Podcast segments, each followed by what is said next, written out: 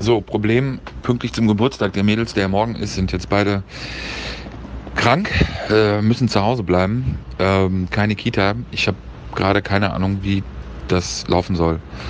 Ähm, mit aufnehmen. Beide total nörgelig. Ähm, ich habe gerade keinen Plan. Gib mir nochmal irgendwie so 10, 15 Minuten. Ey, Axel hier. Ähm, du, es ist wie es ist, Family First. Wenn es nicht geht, geht's nicht. Ganz einfach. Themen ist ja jetzt nicht so, als wäre diese Woche besonders aufregend gewesen. Also themenmäßig war ja echt fast gar nichts. Also von daher, okay. Und die drei Sachen, die wir hätten besprechen können, Mann, ey, die können wir am Sonntag auch noch nachholen. Außerdem habe ich verpennt und fühle mich blöd. Also alles easy, alles relaxed. Ich sag den Hörern Bescheid irgendwie und dann beim nächsten Mal.